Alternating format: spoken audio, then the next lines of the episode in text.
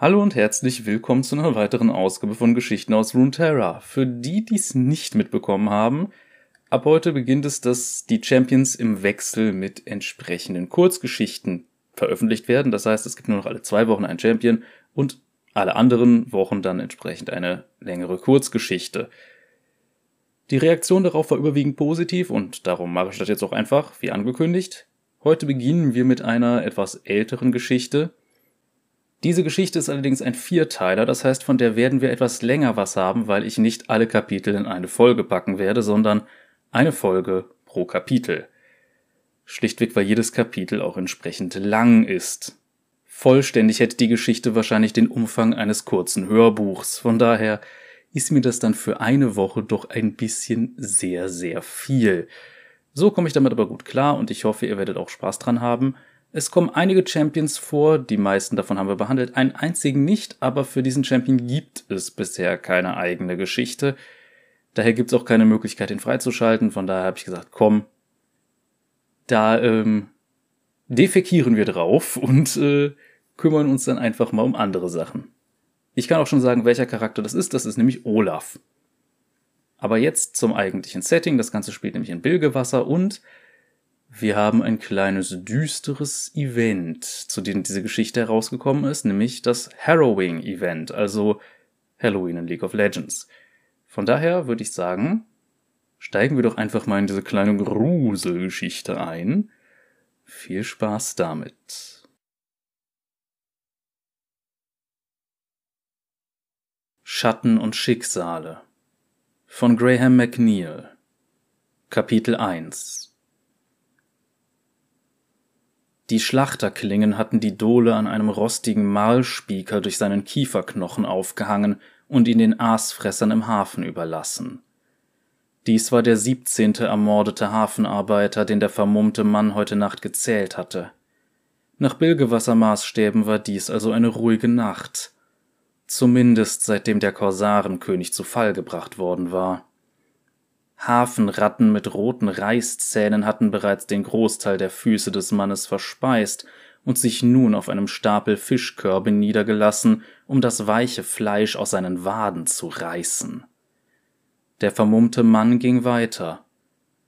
Hilf mir! Die Worte waren nass und durch eine blutverstopfte Kehle hinaufgequetscht.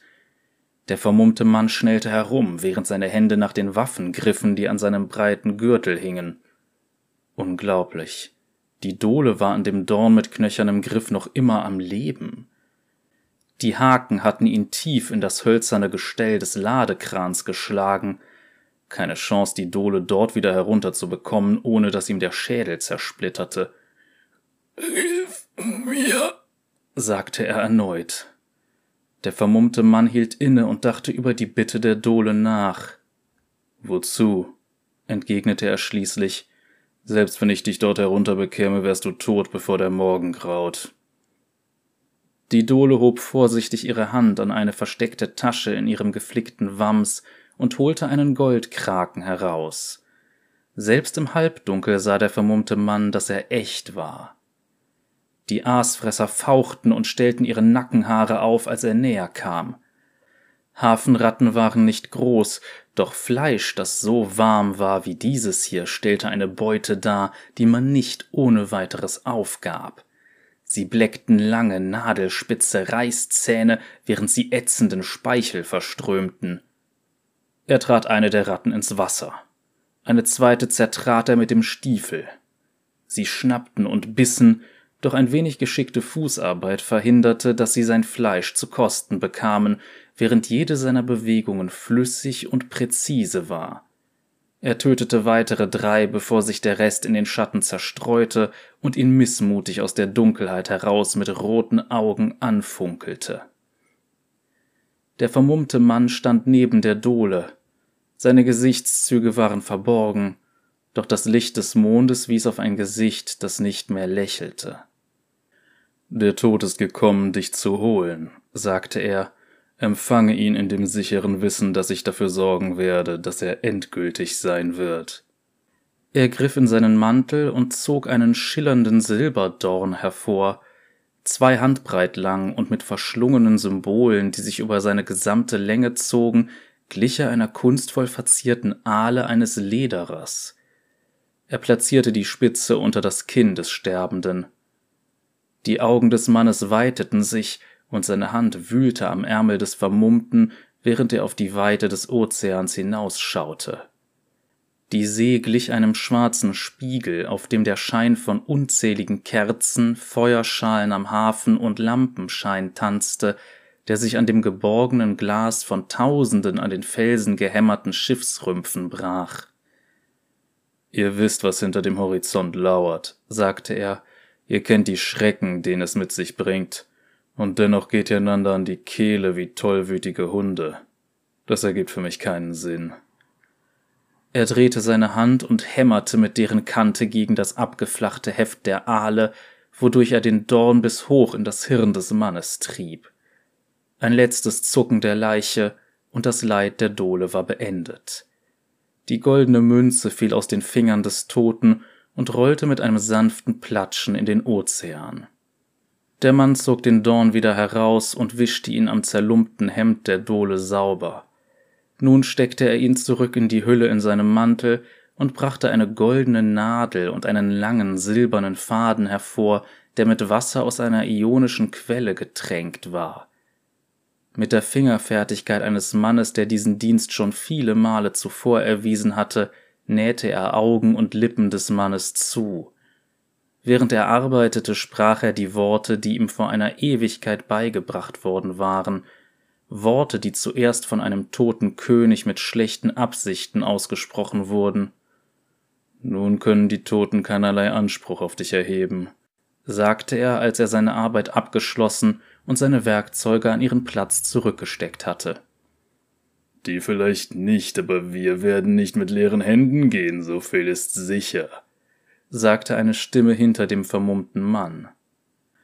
Er drehte sich um und zog seine Kapuze zurück, wodurch sowohl eine Haut zum Vorschein kam, die in Farbe und Textur an gealtertes Mahagoni erinnerte, als auch kantige und hohe Wangenknochen.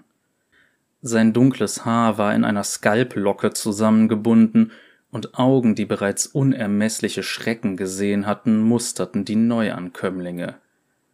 Sechs Männer, bekleidet mit Schürzen aus blutverkrustetem Leder, die durch ihren Schnitt den Blick auf gestählte Muskeln freigaben, die von tätowierten Dornen umrankt wurden. Jeder von ihnen hielt einen gezackten Haken in der Hand und trug einen Gürtel, der mit einer großen Auswahl an Fleischermessern bestückt war. Unbedeutende Strolche, denen der Niedergang des Tyrannen, der mit eiserner Faust über Bilgewasser geherrscht hatte, zu Kopf gestiegen war und sie wagemutig werden ließ.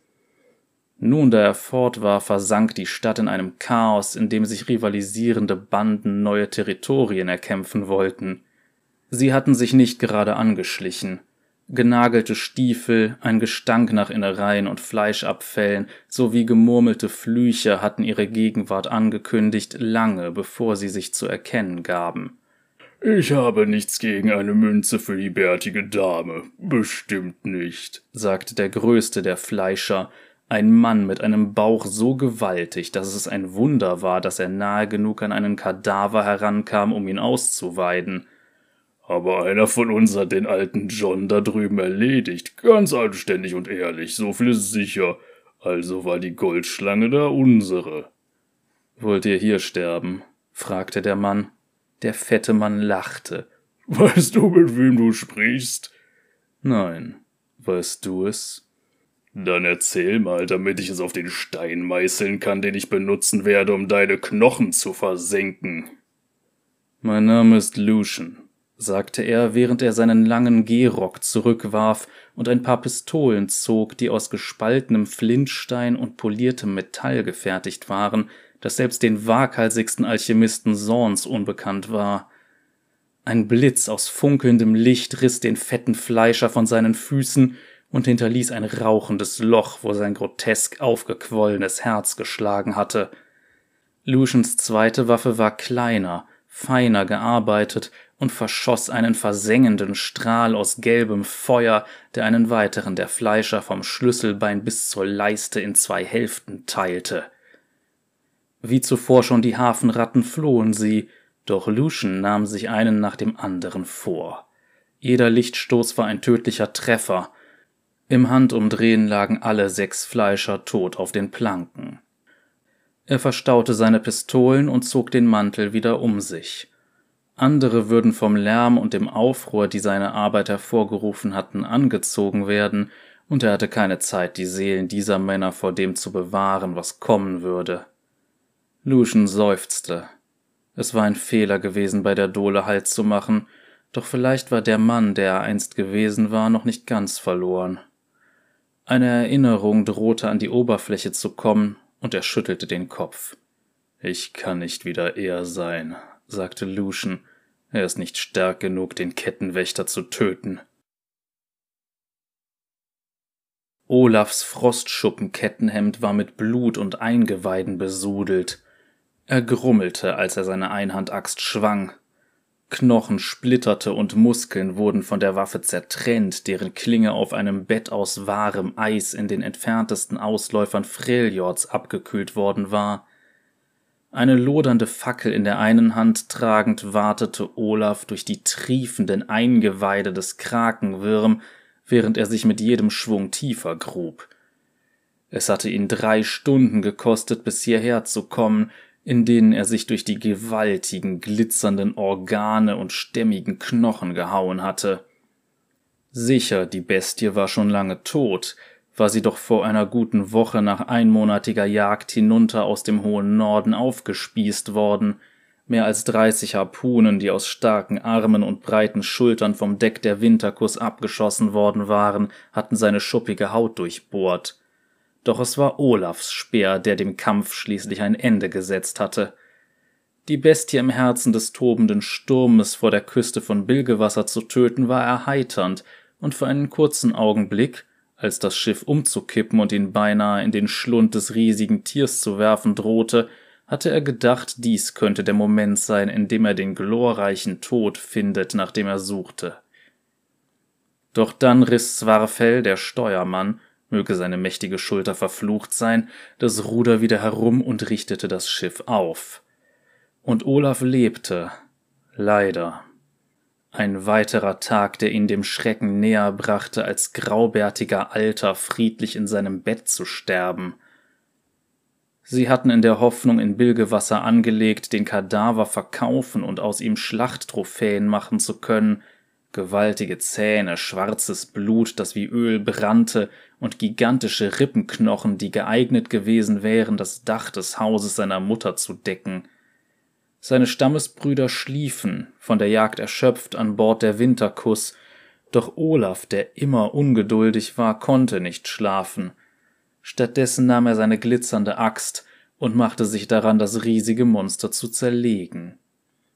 Endlich sah er den inneren Schlund der Bestie, eine geriffelte Speiseröhre, die groß genug gewesen wäre, einen ganzen Clan zu verschlingen, oder einen Langräuber mit dreißig Rudern mit nur einem Biss zu zermalmen.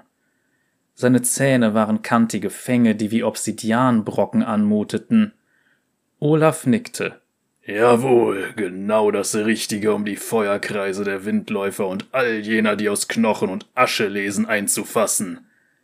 Er klemmte den stachelbewehrten Griff der Fackel in das Fleisch des Krakenwirms und machte sich an die Arbeit, indem er auf den Kieferknochen einhackte, bis sich ein Zahn lockerte. Nachdem er seine Axt zurück an seinen Gürtel gehängt hatte, hob Olaf den Zahn an und wuchtete ihn unter dem enormen Gewicht ächzend auf seine Schulter. Wie ein Frosttroll, der Eis für seine Höhle sammelt, sinnierte er, während er sich seinen Weg aus den Eingeweiden des Tieres knietief durch Blut und beißende Verdauungssäfte wartend herausarbeitete. Schließlich trat er aus der gigantischen Wunde im Rücken des Krakenwirms hervor und atmete einen kräftigen Zug ein klein wenig frischerer Luft ein. Selbst nach den Innereien des Tieres blieb Bilgewasser eine üble Suppe aus Rauch, Schweiß und toten Dingen. Die Luft war überfrachtet mit dem schweren Gestank zu vieler lebender Menschen, die wie Schweine in einem Misthaufen zusammengefercht wurden. Er spuckte den widerlichen Geschmack aus und stellte fest, Je eher ich wieder zurück nach Norden komme, desto besser. Die Luft Freljords war so scharf, dass man ihr Beißen bis auf die Knochen spüren konnte. Hier schmeckte jeder Atemzug nach ranziger Milch und verdorbenem Fleisch. Hey, rief ihm eine Stimme über das Wasser zu. Olaf blinzelte durch die Dunkelheit und entdeckte einen einsamen Fischer, der jenseits einer Linie aus schwimmenden Markierungen auf dem Wasser, die mit toten Vögeln und Glocken behangen waren, auf die See hinausruderte. Hat dich das Biest gerade ausgeschissen? rief der Fischer. Olaf nickte und antwortete Ich hatte kein Gold für die Überfahrt auf einem Schiff, also ließ ich es mich in Freljord verschlucken und nach Süden mitnehmen. Der Fischer grinste und trank aus einer angeknacksten Flasche aus blauem Glas. Dieses Lügenmärchen würde ich mir nur zu gerne ausführlich anhören. Komm zur Winterkuss und frag nach Olaf, schrie er. Wir leeren ein Fässchen Graföl und ehren die Bestie mit unheilvollen Liedern. Die Luft am weißen Kai roch für gewöhnlich nach Möwen, Dreck und verrottendem Fleisch. Heute schmeckte sie nach verbranntem Fleisch und Holzrauch, ein Aroma, mit dem Miss Fortune immer häufiger assoziierte, dass wieder einige von Gangplanks Männern sterben. Asche verdunkelte den Himmel und stinkende Dämpfe zogen von den brennenden Bottichen voller ausgelassenem Leviathan-Tran aus dem Schlachterhafen westwärts. Miss Fortunes Mund fühlte sich schmierig an und sie spuckte auf die krummen Holzbretter des Kais. Das Wasser schäumte vor Ablagerungen, die tausende Leichen, die mit den Jahren unter der Wasseroberfläche versenkt wurden, absonderten. Du und deine Männer hatten eine betriebsame Nacht, erkundigte sie sich, während sie in Richtung des Rauches nickte, der von den Klippen im Westen aufstieg. Ei, hatten wir, bestätigte Raffen. Heute wird noch eine ganze Menge mehr von Gangplanks Männern untergehen. Wie viele habt ihr geschnappt? fragte Miss Fortune. Nochmal zehn von seinen Felsrandkumpanen, antwortete Raffen. Und die Friedhofsgauner werden uns auch nicht noch einmal behelligen. Miss Fortune nickte beiläufig und drehte sich zu der reich verzierten bronzenen Kanone um, die am Kai aufgestellt war. Klappmesser Byrne lag im Lauf, nachdem er schließlich einem Gewehrschuss erlegen war, den er an dem Tag, der alles veränderte, eingesteckt hatte ein Gewehrschuss, der ihr gegolten hatte. Nun war es Zeit, dass sich Byrne zu den anderen Toten gesellte, und sie schuldete ihm hier zu sein, um ihn untergehen zu sehen. Um die zweihundert Männer und Frauen waren gekommen, um ihren Respekt zu erweisen. Ihre eigenen Leutnants, Burns alte Bandenmitglieder und Fremde, von denen sie glaubte, sie seien entweder frühere Mannschaftsmitglieder oder neugierige Gaffer, die gekommen waren, die Frau zu sehen, die Gangplank zu Fall gebracht hatte.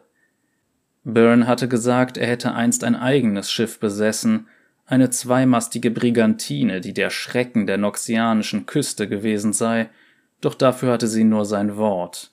In Bilgewasser war die Wahrheit oft eigenartiger als jede Geschichte, die sich aus dem fantasievollsten Seemannsgarn entspann. Ich sehe, du hast dafür gesorgt, dass sie sich auch im Schlachterhafen bekriegen, sagte Miss Fortune, während sie sich Aschepartikel vom Revers wischte. Langes rotes Haar ergoss sich unterhalb des Dreizacks und sammelte sich auf den Schultern ihres feierlichen Gehrocks. War ein Kinderspiel, die Rattenviertelhunde und die Kai-Könige gegeneinander aufzubringen, erklärte Raffen. Van Geller hatte schon immer ein Auge auf das Revier geworfen, sagt, Travens Jungs hätten es seinem alten Herrn vor mehr als zehn Jahren abgeluchst. Ist da etwas dran?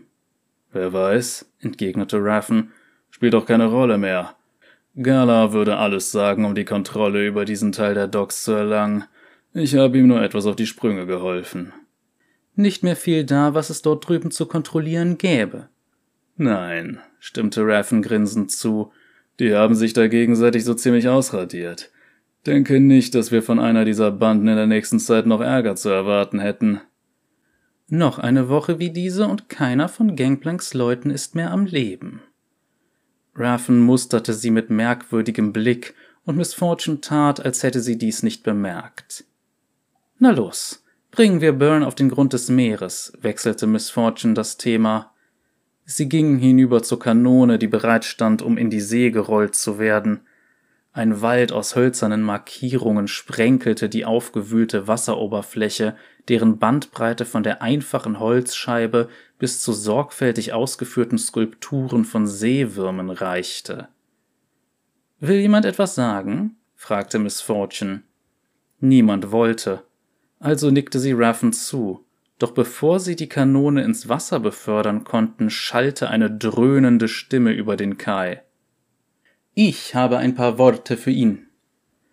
Miss Fortune drehte sich um und entdeckte die riesige, in farbenfrohe Roben und meterweise Stoff gekleidete Frau, welche die Docks entlang auf sie zukam. Eine Schar tätowierter Mannsbilder begleitete sie, ein Dutzend junger, mit Zahnklingenspeeren, großkalibrigen Pistolen und hakenförmigen Keulen bewaffneter junger Männer. Sie stolzierten daher wie anmaßende Gangmitglieder, die sie ja auch waren, und standen neben ihrer Priesterin, als gehörte ihnen der gesamte Hafen. Sieben Höllen, was macht die hier? Kannte Ilawi unseren Burn? Nein, sie kennt mich, sagte Miss Fortune. Ich hörte sie und Gangplank. Verstehst du? Echt? Wenn man den Klatschgeschichten glauben darf. Bei der bärtigen Dame kein Wunder, dass Okausen-Männer uns die letzten paar Wochen das Leben dermaßen schwer gemacht haben. Ilawi trug eine schwere Steinkugel bei sich, die aussah, als wöge sie in etwa so viel wie der Anker der Cyrene. Die mannshohe Priesterin trug sie bei sich, wo immer sie hinging, und Miss Fortune folgerte daraus, es handele sich dabei um eine Art Totem. Was alle anderen die bärtige Dame nannten, trug bei ihnen einen nahezu unaussprechlichen Namen. Ilawi holte irgendwoher eine geschälte Mango hervor und biss ab. Geräuschvoll kaute sie die Frucht mit offenem Mund und schaute in den Lauf der Kanone. Ein Mann Bilge, was es verdient, von Nagakaburos gesegnet zu werden, ja? Warum nicht? antwortete Miss Fortune. Schließlich steigt er hinab, um die Göttin zu treffen. Nagakeburos lebt nicht in der Tiefe, widersprach Ilawi. Nur dumme Naseweise glauben das. Nagakeburos ist in allem, was wir tun, das uns auf unserem Weg voranbringt. Ja, wie dumm von mir, sagte Miss Fortune. Ilawi spuckte den faserigen Mangokern ins Wasser und schwang das steinerne Idol herum wie eine gigantische Kanonenkugel und hielt es auf Miss Fortune gerichtet. du bist nicht dumm, Sarah, korrigierte Ilawi sie lachend, doch du weißt nicht einmal, was du bist, was du getan hast. Weshalb bist du wirklich hier, Ilawi? Ist es wegen ihm? Hm, nicht einmal im geringsten, schnaubte Ilawi. Mein Leben gehört Naga Keburos. Ein Gott oder ein Mann? Was ist das für eine Wahl? Gar keine, antwortete Miss Fortune. Pech für Gangplank. Ilaui grinste und stellte einen Mund voll zerkauter Mango zur Schau. Da hast du nicht ganz unrecht, gab sie mit langsamem Nicken zurück, aber du hörst noch immer nicht zu. Du hast einen Messeraal vom Haken gelassen und solltest ihm ins Genick treten und gehen, bevor er seine Reißzähne in dein Fleisch gräbt. Dann wird deine Bewegung für alle Zeit dahin sein. Was bedeutet das? Komm mich besuchen, wenn du es herausgefunden hast, gab Ilaui mit ausgestreckter Hand zurück, in ihrer Handfläche schmiegte sich ein Anhänger aus rosaroter Koralle, die in gebogenen Strahlen angeordnet war, die von einem zentralen Punkt ausgingen wie ein einzelnes, niemals blinzelndes Auge. Nimm es, insistierte Ilawi. Was ist es? Ein Andenken an Nagakeburos, um dir den Weg zu weisen, wenn du verloren bist. Was ist es wirklich? Nicht mehr als das, was ich gesagt habe. Miss Fortune zögerte, doch es waren zu viele Menschen versammelt, als dass sie offen eine Priesterin der bärtigen Dame hätte kränken können, indem sie ihr Geschenk ablehnte. Sie nahm den Anhänger und setzte ihren Dreizack ab, um das Lederband um ihren Hals zu legen. Elaui beugte sich hinab, um ihr etwas zuzuflüstern. Ich glaube nicht, dass du dumm bist, sagte Ilaui. Beweise, dass ich recht habe. Warum sollte mich kümmern, was du denkst? entgegnete Miss Fortune. Weil ein Sturm aufzieht, antwortete Ilawi, während sie in die Richtung von etwas deutete, das sich hinter Miss Fortunes Schulter befand. Du weißt, was dich erwartet, also bist du besser bereit, deinen Bug in die Wellen zu drehen. Sie drehte sich um und stieß Burns Kanone vom Kai. Sie traf mit einem lauten Platschen auf die Wasseroberfläche und versank von etlichen Luftblasen umtanzt, bevor sich die fettigen Ablagerungen auf der Oberfläche wieder gesammelt hatten und nur ein auf und abdümpelndes Kreuz hinterließen, das darauf hinwies, wer sich darunter befand. Die Priesterin der bärtigen Dame marschierte auf dem gleichen Weg zurück, den sie gekommen war, auf ihren Tempel im Felskrater zu, und Miss Fortune richtete ihren Blick hinaus aufs Meer. Weit draußen auf hoher See braute sich ein Sturm zusammen, doch das war es nicht, wohin Ilaoi geschaut hatte. Sie hatte in Richtung der Schatteninseln geschaut. Niemand geht jemals nachts in der Bucht vor Bilgewasser auf Fischfang. Er kannte diese Gewässer schon sein ganzes Leben. Die Strömungen waren trügerisch, Felsen, die ganze Schiffsrümpfe aufschlitzen konnten, lauerten knapp unterhalb der Wasseroberfläche, und der Meeresgrund war übersät mit den Wracks von Schiffen, deren Kapitäne der See nicht den angemessenen Respekt gezollt hatten. Doch jeder wusste, dass, was noch wichtiger war, die Geister all jener, die auf See ihr Leben gelassen hatten, einsam waren und andere zu sich holen wollten. Pete wusste all das, musste aber dennoch seine Familie ernähren. Nun, da Kapitän Jeremiahs Schiff im Kreuzfeuer zwischen Gangplank und Miss Fortune zu Asche verbrannt war, hatte Pete keine Arbeit und kein Geld mehr, um für Essen zu zahlen. Er hatte bereits eine halbe Flasche Krabblerfusel getrunken, um sich den nötigen Mut anzusaufen, der nötig war, das Boot bei Nacht über das Wasser hinauszustoßen, und die Aussicht auf ein Saufgelage mit dem riesigen Mann aus Freljord half ihm dabei, seine Nerven zu beruhigen. Pete nahm einen weiteren Schluck aus der Flasche, zupfte an dem Haarbüschel an seinem Kinn und kippte dann ein gutes Glas davon über die Seite, um der bärtigen Dame die Ehre zu erweisen. Vom Likör gewärmt und betäubt ruderte Pete an den Warnbojen und ihren toten Vögeln vorüber, bis er an einen Abschnitt des Meeres kam, wo er in der vorigen Nacht etwas Glück gehabt hatte. Jeremiah hatte immer gesagt, er habe ein Näschen für die Gegenden, wo der Fisch anbiss, und er hatte das Gefühl, sie würden sich dort sammeln, wo die Überreste der Todesquell trieben. Pete holte die Ruder ein und verstaute sie, bevor er den Fusel leerte. Dann, nachdem er sichergestellt hatte, dass noch ein letztes Schlückchen in der Flasche übrig war, warf er sie ins Meer. Mit müden, vom Alkohol benebelten Fingern bestückte er seine Haken mit Ködern, indem er sie mit Raupen versah, die er aus den Augen eines toten Mannes herausgekratzt hatte, und machte seine Leinen am Schanddecklampen fest. Er schloss seine Augen und beugte sich über die Seite des Bootes, um beide Hände ins Wasser halten zu können. Nagakaburos, begann er in der Hoffnung, dass die Verwendung des ursprünglichen Namens der bärtigen Dame ihm etwas Glück brachte. Ich bitte nicht um viel. Bitte hilf diesem armen Fischer und überlass ihm ein paar Happen aus deiner Speisekammer. Wache über mich und sorge dafür, dass mir nichts geschieht. Und sollte ich in deinen Armen sterben, behalte mich dort unten am Meeresboden bei den Toten. Pete öffnete seine Augen. Ein bleiches Gesicht starrte ihn an, während es knapp unterhalb der Wasseroberfläche flackerte. Es schimmerte in einem kalten, leblosen Licht. Er schrie und schreckte ruckartig zurück in sein Boot, während eine nach der anderen seine Fischerleinen straff gezogen wurden. Sie wirbelten sein Boot herum, und dünne Nebelschwaden stiegen aus dem Wasser auf. Der Nebel verdichtete sich schnell, und schon bald war das Licht von den Klippen Bilgewassers in der Dunkelheit verschwunden, und pechschwarzer Nebel rollte von der offenen See herein. Eine Kakophonie einstmals toter Vögel krächzte von den Warnmarkierungen auf und wurde vom Lärm der Glocken begleitet, denn ihre erbebenden Körper ließen die Bojen vor und zurück schwanken. Der schwarze Nebel Pete krabbelte zu seinen Rudern und fummelte angsterfüllt an ihnen herum, um sie in die Dolle zu setzen.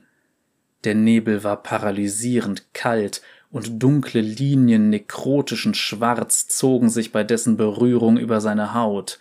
Er weinte, als der eisige Grabesgriff sein Rückgrat gefror.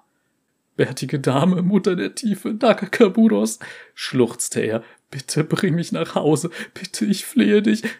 Pete konnte seine Bitte nie vollenden.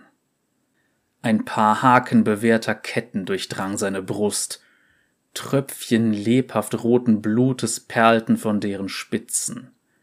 Ein dritter Haken schlug durch seinen Bauch, ein weiterer durchschlug seinen Hals. Ein fünfter und sechster durchbohrte seine Handflächen und riss sie nach unten, womit Pete an sein Boot geheftet war. Todespein durchfuhr ihn, und er schrie, als eine Gestalt aus purer Bosheit aus dem schwarzen Nebel hervortrat, Smaragdgrünes Feuer umgab dessen gehörnten Schädel, und von rachelüsternen Geistern durchzogene Augenhöhlen brannten, während sie sich an seinem Schmerz labten. Der Todesgeist war in schwarze Gewänder gehüllt, und rostige Schlüssel scharrten an seiner Kleidung.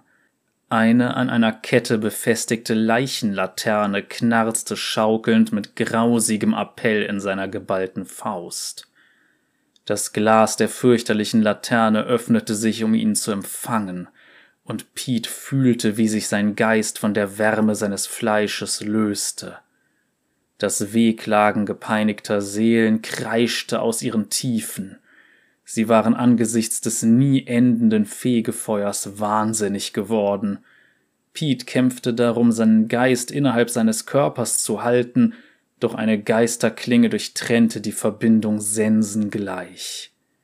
So endete seine Zeit auf der Welt, als das Glas der Laterne zuklappte.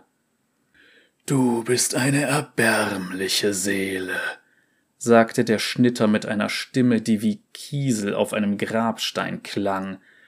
Doch es ist nur die erste, die sich Thrash heute Nacht holen wird. Der schwarze Nebel kräuselte sich, und die Silhouetten der boshaften Geister, heulenden Gespenster und geisterhaften Reiter bäumten sich in seinem Inneren auf. Die Dunkelheit brodelte über das Meer und schwappte auf das Land über. Nach und nach gingen die Lichter in Bilgewasser aus.